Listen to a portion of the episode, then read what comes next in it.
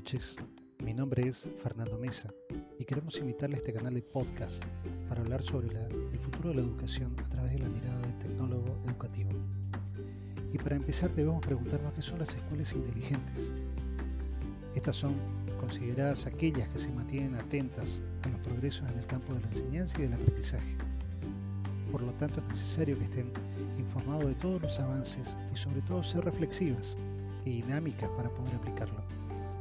Además, para que una escuela sea considerada inteligente, según la Universidad de Harvard, debería cumplir con estos dos puntos. El primero dice que el aprendizaje es consecuencia de pensar, por lo que todos los estudiantes deben aprender a pensar bien.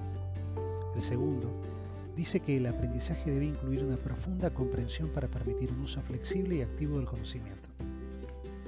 El antecesor de este proyecto es el trabajo de un ingeniero del MIT de Estados Unidos llamado Peter Senge, que en los años 90 escribió un bestseller llamado La Quinta Disciplina, que es considerado el arte y la práctica de una organización inteligente o de una organización orientada al aprendizaje. Peter Senge se enfocaba en la resolución de problemas grupales utilizando el método de pensamiento de sistemas para convertir aquellas empresas en organizaciones de aprendizajes. Con estos principios se genera una estructura para las escuelas con una visión de comunidad educativa enfocada en el razonamiento y en una comprensión en profundidad. Esto genera respeto para todos sus miembros y sobre todo a aquellos a los cuales están formados y están preparadas para afrontar un mundo con una sociedad muy diversa y de manera responsable.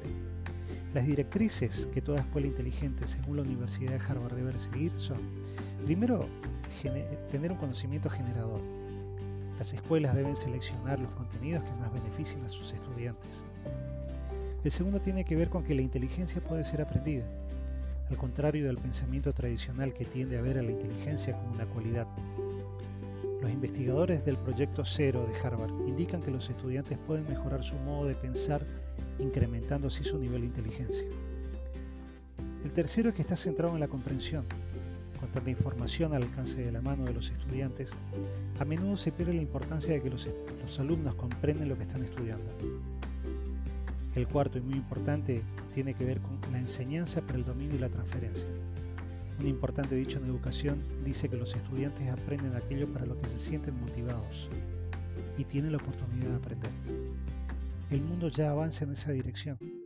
La pregunta que debemos hacernos como tecnólogos no es si debemos implementarlo o no, sino cuándo. Le doy las gracias por escucharnos y le doy el pase a mi compañero.